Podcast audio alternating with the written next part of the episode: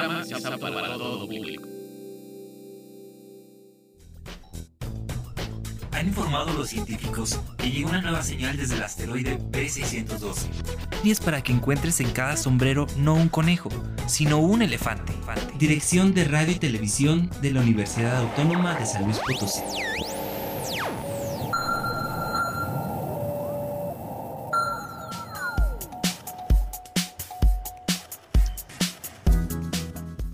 Hola a todos, bienvenidos a Letras Chiquitas, un espacio para hablar de cuentos, novelas, cómics, de libros y lo que opinamos de la literatura. Aquí encontrarás todos los libros salvajes de escritores peculiares con los que nos hemos topado.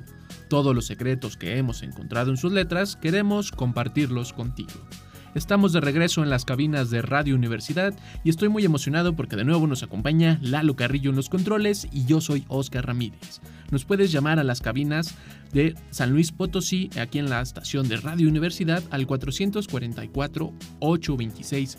1347 y en la ciudad de Matehuala al 488-125-0160 para compartir todas tus dudas y comentarios literarios. Comienza ya el mes de terror y por ello, en el programa de hoy, un libro bastante especial, Monstruología del Cine Mexicano, una coedición de la Caja de Cerillos y el Consejo Nacional para la Cultura y las Artes a través de la Dirección General de Publicaciones. Pero no todos son monstruos y espantajos. Braulio y Maffer nos comparten dos libros sobre la familia Loud, una de las familias más grandes de las caricaturas. Esperamos que a través de la imaginación de los escritores de hoy te encariñes de la literatura tanto como nosotros. Bienvenidos al asteroide B612, base central de letras chiquitas. Letras chiquitas. Compartir mundos literarios nunca fue tan sorprendente. Recomendaciones para lectores. Monstruología del cine mexicano por Marco González Ambrís, José Luis Ortega Torres, Octavio Serra y Rodrigo Vidal Tamayo. Una colección de criaturas al mismo tiempo horribles y fascinantes. Los autores de este libro, mostrólogos profesionales, llaman a revelar los arcanos del cine nacional para presentar en estas páginas la primera guía mitológica de las especies y variantes de monstruos del cine mexicano. 50 esperpentos de los que registran sus orígenes, cualidades, tanto físicas como también sus poderes, sus debilidades, enemigos, aliados y las cintas donde aparecen. Sustentado en una exclusiva investigación filmográfica, iconográfica y bibliográfica, este catálogo revaloriza la tradición del cine fantástico, reivindica a sus productores, rinde homenaje a sus personajes rocambolescos y sobre todo, recuerda a aquellos que lo gozaron y aplaudieron, los espectadores de las ya inexistentes salas populares, alguna vez lugares de recreo y ensoñación de la sociedad mexicana.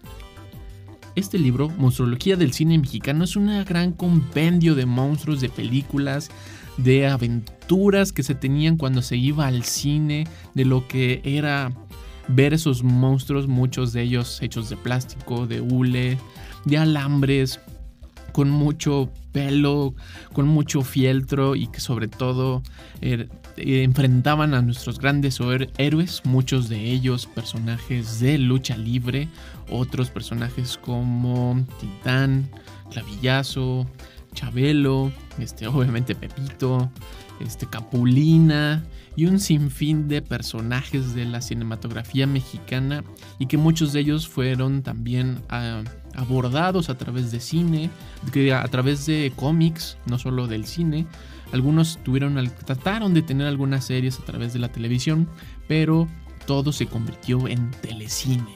Estas películas de bajo presupuesto que tenían a estos espartajos, a estos monstruos, y en este libro, Monstrología del Cine Mexicano, que además cuenta con fotografías de los afiches, de las portadas, de los pósters de las películas, de las portadas que podías ver en las marquesinas y sobre todo también algunas imágenes ya de las películas donde están los monstruos, porque no hablas necesariamente del cine, sino más bien es una aproximación hacia catalogar los monstruos, cuáles son sus características, dónde habitan, cómo, eh, cómo estaban hechos y lo que representan. Y han hecho un gran resumen sobre como los primeros grandes monstruos. No son los únicos que existen, pero sí son tal vez como los más enigmáticos, sobre todo los que les han causado más pesadillas a nuestros cuatro autores. Te leo y te comparto la bienvenida del libro que dice, en un país tan complejo y contradictorio como México, a veces surrealista, a veces tragicómico, la figura del monstruo parece inaudible. La diversidad geográfica del país, su accidentada historia y su pluralidad étnica han generado una cultura oral poblada por seres mitológicos, forajidos generosos y otros personajes de leyenda que renacen en cada nuevo relato, adquiriendo características insospechadas o mutando incluso desde el origen. Aunque algunos integraron al folclore de la exportación y otros han permanecido atados a una cultura local, todos tienen en común su resistencia a dejarse atrapar por los académicos, bien intencionados muchos de ellos, que para clasificarlos irremediablemente los han despojado desde su fuerza vital, dejándolos en calidad de mariposas disecadas, como si les hubieran puesto un alfiler y permanecieran ahí por en el tiempo. Con la aparición de la cultura de masas, muchos de estos monstruos renacieron a través de los impresos o electrónicos, llámense historietas o radionovelas. Y a pesar de que el soporte material los dotó de una solidez inalcanzable, en la tradición oral es, es innegable que su presencia siguió siendo fantasmal. El desprecio de las élites intelectuales por el entendimiento masivo desterró durante décadas a luchadores enmascarados, cómicos populares y charros cantores a un limbo en donde la presencia de multitudes con boleto pagado se consideraba prueba faciente de su vulgaridad, consumista o bien de aquel imperialismo cultural yanqui que el muralismo denunciaba y la cortina del nopal no alcanzaba a detener. En este contexto de milagro económico, gobierno autoritario y suplementos culturales de bizantino esnovismo, la figura del monstruo es ese ser abominable nacido de la estrechatez presupuestal, de la urgencia temporal, del relajo creativo mexicano y de la complicidad con, con la audiencia nacional sirvió para alimentar a la voraz influencia fílmica mexicana y de paso brindar una contundente respuesta a los monstruos clásicos, emanados de la literatura gótica, de una productora estadounidense como fuera Universal y su contraparte británica Hammer, quienes llevaron a la pantalla a incluso a descomunales kaiju de la filmonarquía nipona.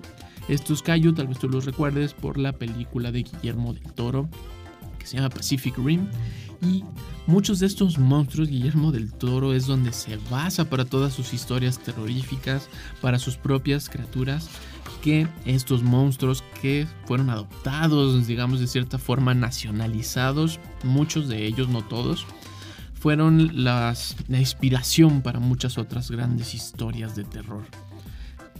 Y sobre todo para la inspiración de Guillermo del Toro. En este libro podrás encontrar alimañas, aparecidos, brujas, chamucos, chupasangres, electrodomésticos, etes, humanoides, momias y peluches. Y todos ellos son criaturas que aparecieron o en una o varias películas. Estas alimañas, según el libro, admite que existen criaturas que aunque pertenezcan a los taxones reconocidos por la biología, se saltan todas las convenciones sobre sus hábitos de vida, comportamientos salvajes. Tal vez haya sido el encruzamiento al que las sometieron para firmarlas lo que las impulsó a comportarse de manera nefanda.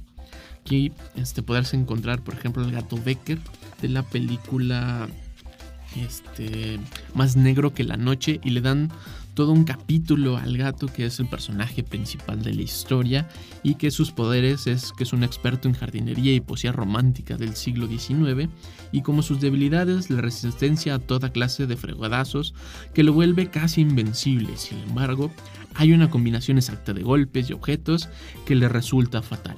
Se trata del impacto simultáneo y sincronizado con un atizador y un candelabro que esta es una escena bastante fuerte de la película y que disparará a todos los personajes a estos lugares lúgubres de más negro que la noche.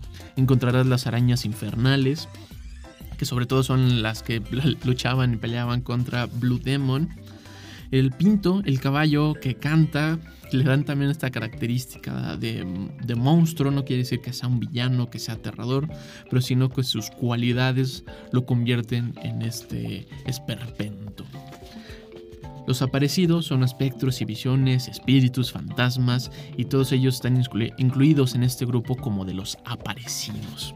Por ejemplo, entre películas más recientes podrás encontrar El Niño del Kilómetro 31, Hugo de El Libro de Piedra, una de las grandes películas de Tawada, una de las historias que siguen siendo escalofriantes, que ahorita ya es más complicado de que la puedas encontrar, pero seguro por ahí alguien debe de tener una copia para que veas este el libro de piedra, que todo parte mucho de la literatura clásica mexicana, o muchos de los grandes autores, mucho de la poesía y tiene una mezcla impresionante con estos espíritus y seres de ultratumba.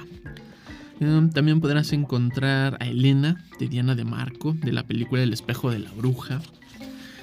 La Llorona, que tiene muchas connotaciones en nuestras historias folclóricas, en nuestra cinematografía, en los cómics, en la cultura popular, y le dan una serie de cualidades que siempre se repiten, ¿no? Como la levitación, el grito supersónico, la tendencia a enamorarse y la poderosa técnica de a caballo empleada por Santo.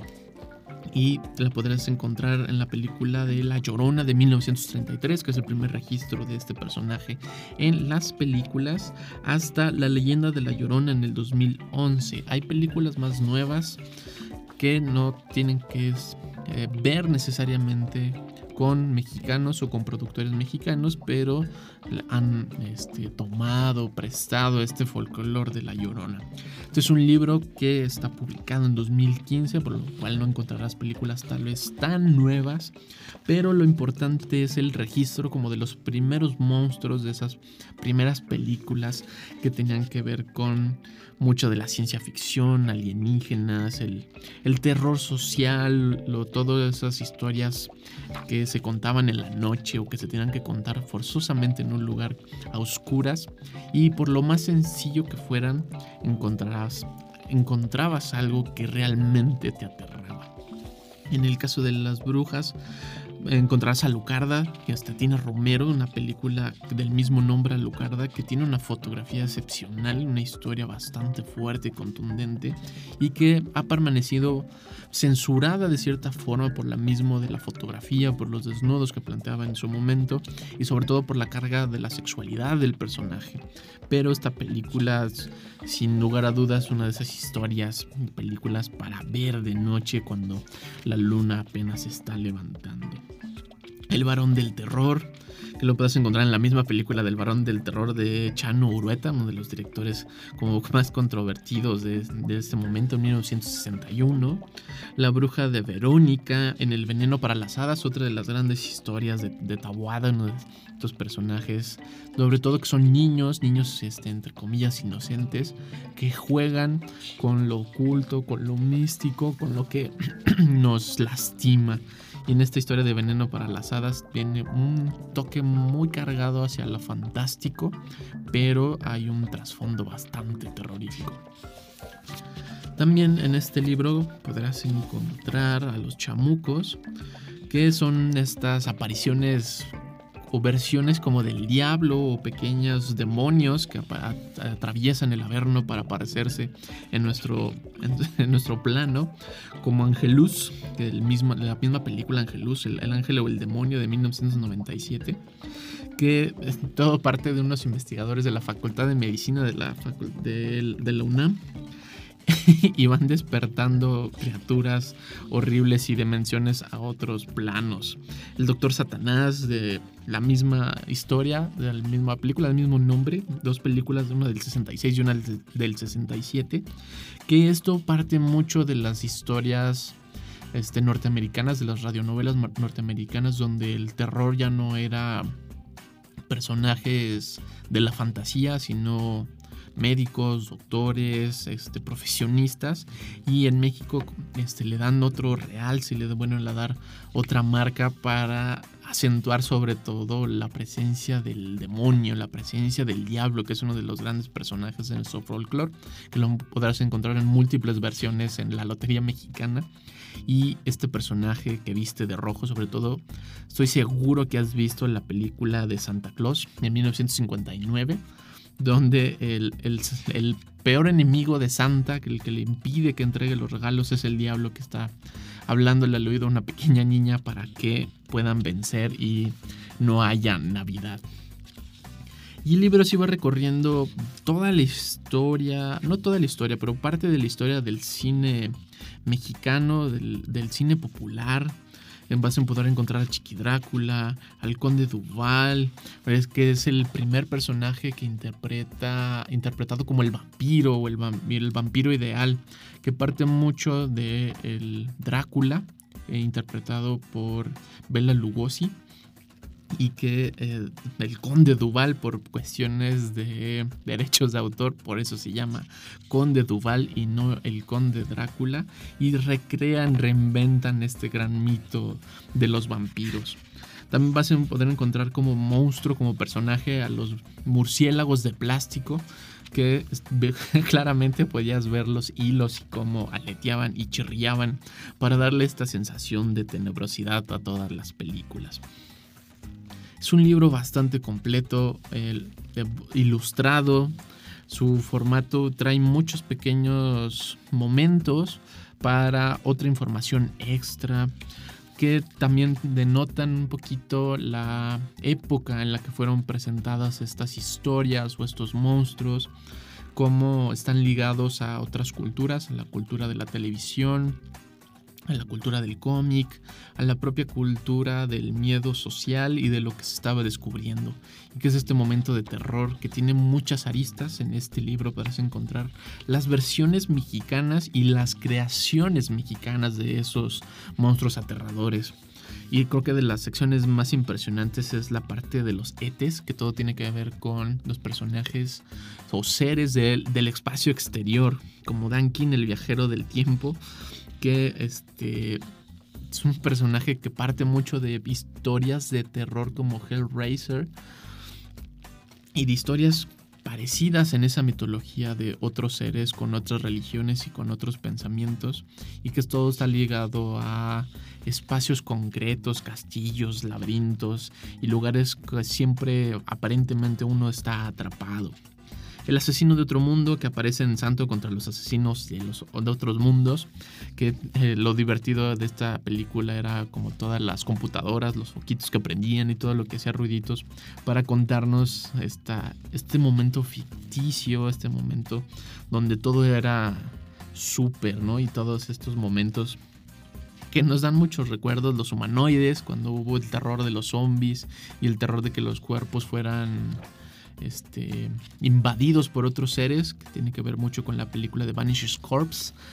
Y así te vas a encontrar con un montón de monstruos. Estoy seguro que algunos los, los habrás visto, habrás oído hablar de ellos. Y sobre todo tus papás, tus abuelos los recordarán con mucho cariño.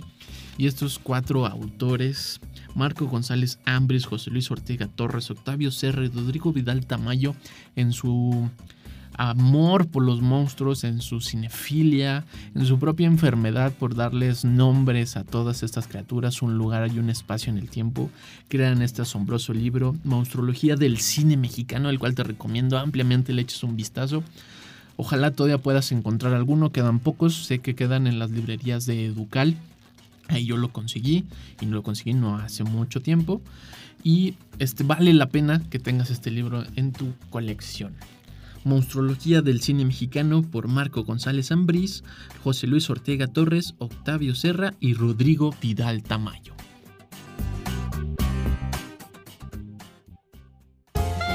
Letras chiquitas. Compartir mundos literarios nunca fue tan sorprendente. Mundos literarios.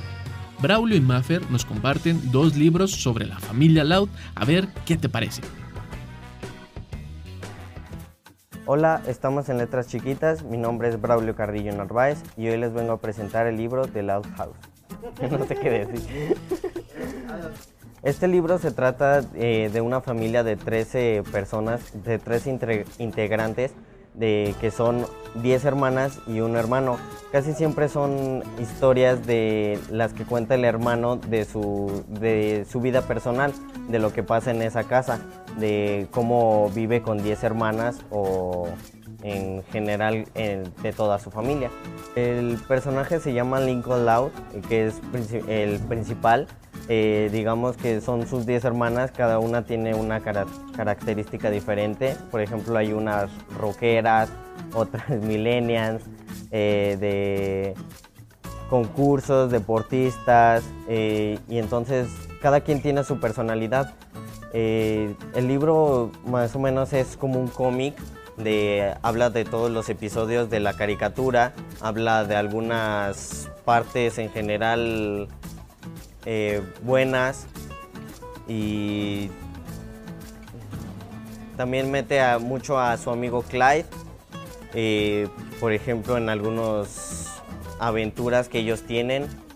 El libro trata de sus aventuras son más terrenales de eh, invitar chicas o toda la, su vida personal más que nada, por de cómo actúa él en situaciones personales y de la vida cotidiana.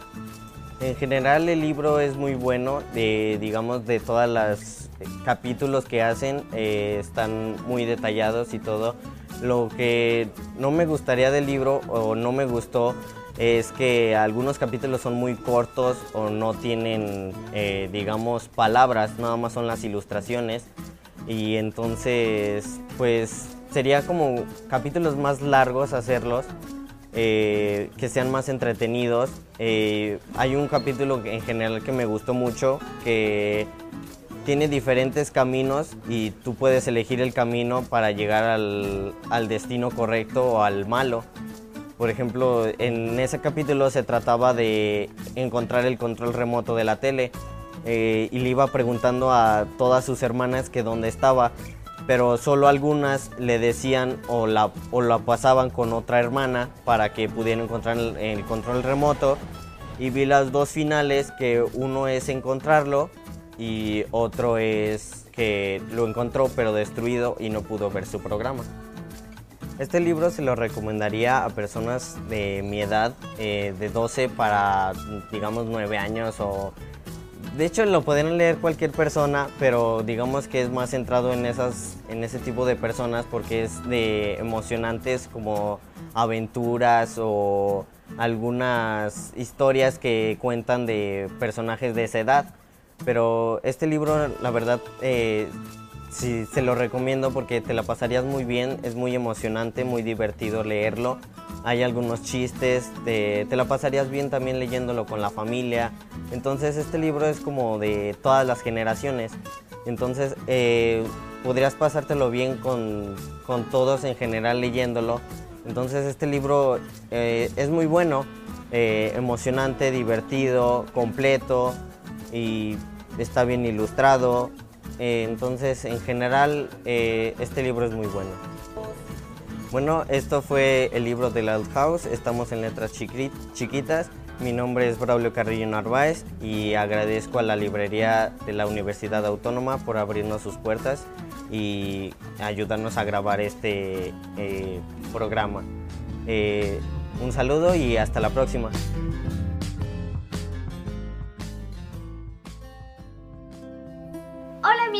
Letras Chiquitas, ¿cómo están? Mi nombre es María Fernanda y hoy les contaré sobre las cosas que vienen en Aventuras Lau. En este libro encontrarás varias actividades como dibujo avanzado. Se trata que ya ven el dibujo de acá. Se trata de que tienes que tratar de recrearlo aquí, en los cuadritos, a ver si te sale porque yo no sé. También viene esta página que dice de risa. Yo siento que tienes que escribir como chistes que a alguien le dé risa. Por ejemplo, aquí dice toc, toc, toc. ¿Quién es? Y pues tú ya le puedes escribir lo que tú quieras, para que sea más o menos gracioso. También tiene esta página que dice gran equipo. Tienes que ayudar a Lenny a encontrar su equipo ideal que tú lo tienes que dibujar. Los Louds es una caricatura donde hay muchos niños y hacen muchas travesuras. Son 10 niñas y un niño. En un episodio me tocó ver que todos los días comían lo mismo. Por el lunes comían espagueti, pero no comían así todos los días. Había muchas cosas diferentes. Y luego se cansaron de comer lo mismo. Y luego les escondieron toda la comida del papá. Y como era lunes les tocaba el espagueti. Entonces luego dijo, ah, voy a, voy a hacer la comida del domingo. Los niños dijeron, vamos a hacer lo mismo, lo escondieron. Y hasta que el papá por fin ordenó pizza. Luego, al día siguiente, se dieron cuenta que habían escondido la comida. A mí me gustan los louds porque son traviesos, son graciosos, divertidos y hacen muchas cosas nuevas. ¿Qué tan rápido puede llevar un pañal sucio al bote de basura? Ayuda a Lily a llevar su pañal sucio al bote de basura por este laberinto. Aquí en esta página dice dibujos de miedo. A Lucy le encantan las cosas que dan miedo. ¿Qué es solo lo más terrorífico que se te ocurre dibujar? Aquí en el espacio blanco tienes que dibujar a lo más terrorífico que... Aquí me encontré una página que dice cambio de color. Tienes que cambiarle el color al personaje que tú quieras. Por ejemplo, a Lenny. Le puedes cambiar el color de cabello, el color de piel, el el color del vestido, bueno, y así a todas las personas, bueno, a los personajes. Conviértete en Lisa por un día. Cambia el fondo de pantalla de tu computadora, haz una lista de pendientes y dibuja herramientas para hacer experimentos. El centro del caos. Tienes que dibujar una escena loca aquí con todos los lados. Arte talento. Tienes que dibujar aquí tu talento especial. Te recomiendo este libro Aventuras Loud porque vienen muchas actividades y cosas que puedes hacer en casa. Mi nombre es María Fernanda, no olvides suscribirte, darle like y seguirnos en nuestras redes sociales. No olvides lavarte las manos, usar cubrebocas y su sana distancia. Adiós. Si te quieres ganar este libro, solo manda una foto tuya con tu libro favorito a las redes sociales de Letras Chiquitas. Córrele porque se acaba. Letras chiquitas. Compartir mundos literarios nunca fue tan sorprendente. Gracias por estar aquí en Letras Chiquitas y compartir mundos literarios a través del 88.5 FM y 91.9 FM. Recuerda que puedes ganarte un libro de aventuras loud mandando a cualquiera de nuestras redes una foto tuya con uno de tus libros favoritos. Llámanos a cabina al 444-826-1347 en la ciudad de San Luis Potosí y en la ciudad de Matehuala al 488-125-0160 para compartir todas tus dudas, comentarios, para pedir alguna reseña o alguna recomendación de algún libro. También nos puedes escribir en Facebook diagonal letras chiquitas 15 o en Twitter en arroba chiquitas. No dejes de suscribirte a nuestro canal de YouTube, Letras Chiquitas, y a nuestro canal en Spotify para descubrir nuevos mundos literarios. Me acompañó Lalo Carrillo en los controles, yo soy Oscar Ramírez, nos escuchamos la próxima aquí en el asteroide B612, base central de Letras Chiquitas. Hasta luego.